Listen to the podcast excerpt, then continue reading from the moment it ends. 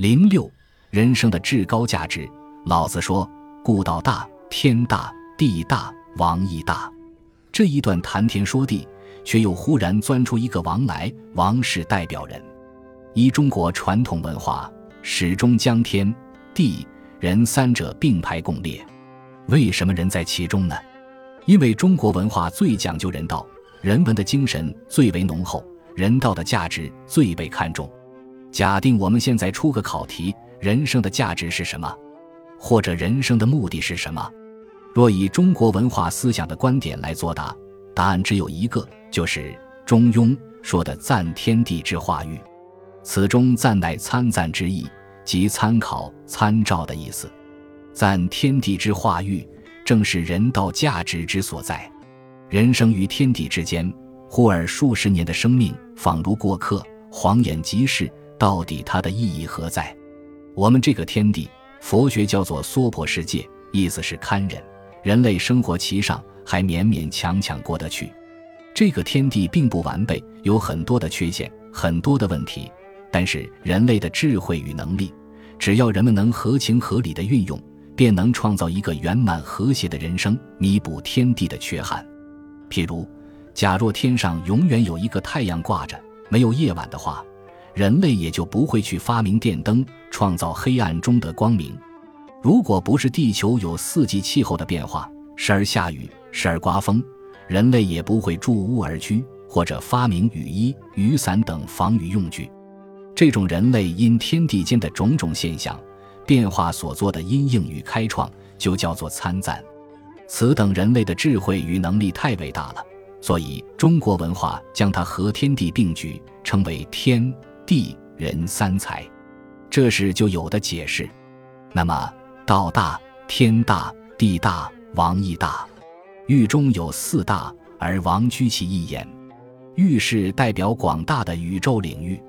此处道家的四大与佛家所谓的四大不同。佛家四大专指物质世界的四种组成元素：地、水、火、风，而道家所讲的四大。是道天地人，这个四大的代号由老子首先提出。四大中人的代表是王。中国上古文化解释王者，望也，用也。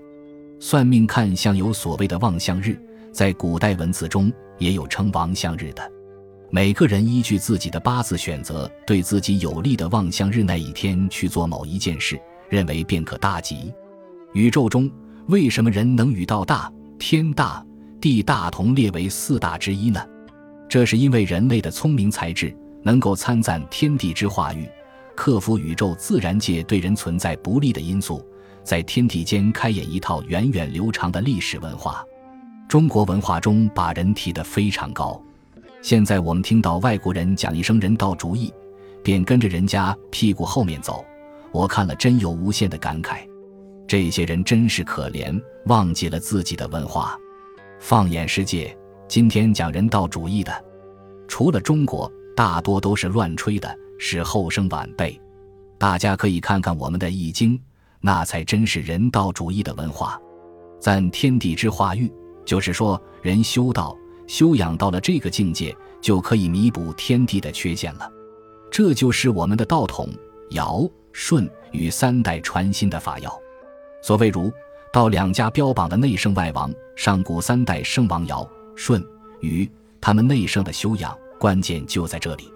他们内圣修养到达了万物之化育的境界，所以可以达到天人合一。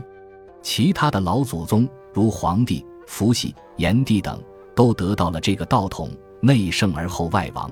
历代的名臣名相，有功业留在历史上的，都是因为他内圣做到了。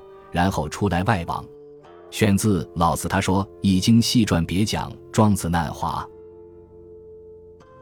本集播放完毕，感谢您的收听，喜欢请订阅加关注，主页有更多精彩内容。